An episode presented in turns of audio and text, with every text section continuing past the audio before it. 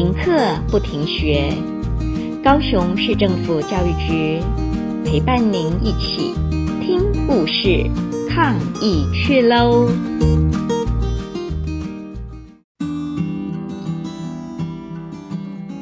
！truyền thuyết Tết Đoan Ngọ ở Việt Nam. 大家好，我是越南语老师邓安子。Ca dao Việt Nam có câu Tháng tư đong đậu nấu chè Ăn Tết đoan ngọ trở về tháng năm. Truyền thuyết kể rằng Ngày xưa vào vụ mùa của đầu tháng năm Khi người nông dân đang háo hức Tổ chức ăn mừng vì mùa màng bội thu Thì năm đó sâu bệnh lại kéo đến sinh sôi rất nhiều Và ăn mất cây trái Nông thực phẩm đã thu hoạch.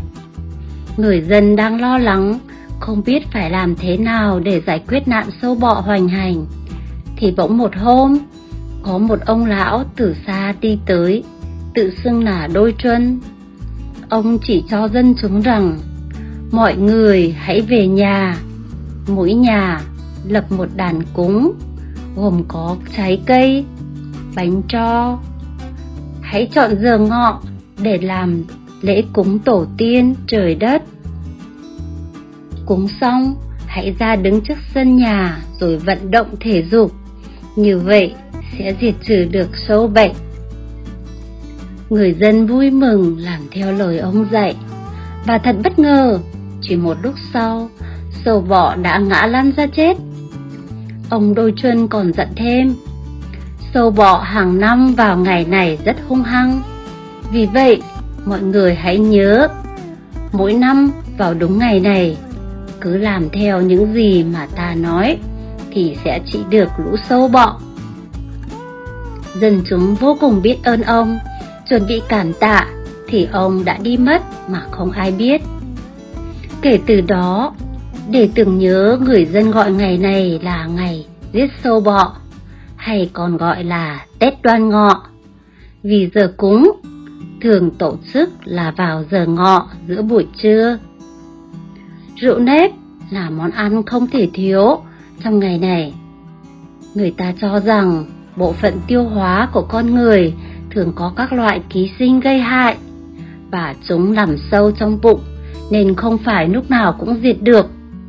Duy có ngày mùng 5 tháng 5 âm lịch, các loại ký sinh này thường ngoi lên.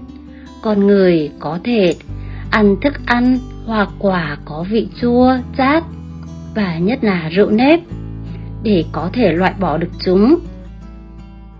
Hiện tại ở nhiều làng quê vẫn còn lưu giữ nếp xưa, rất coi trọng ngày Tết đoan ngọ. Tết đoan ngọ chính là dịp để gia đình sum họp.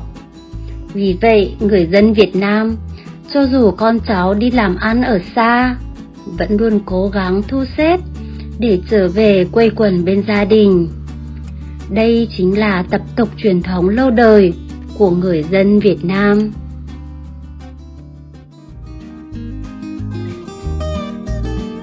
故事听完了，亲爱的小朋友，听完故事以后，你有什么想法呢？可以跟你亲爱的家人分享哦。欢迎继续点选下一个故事。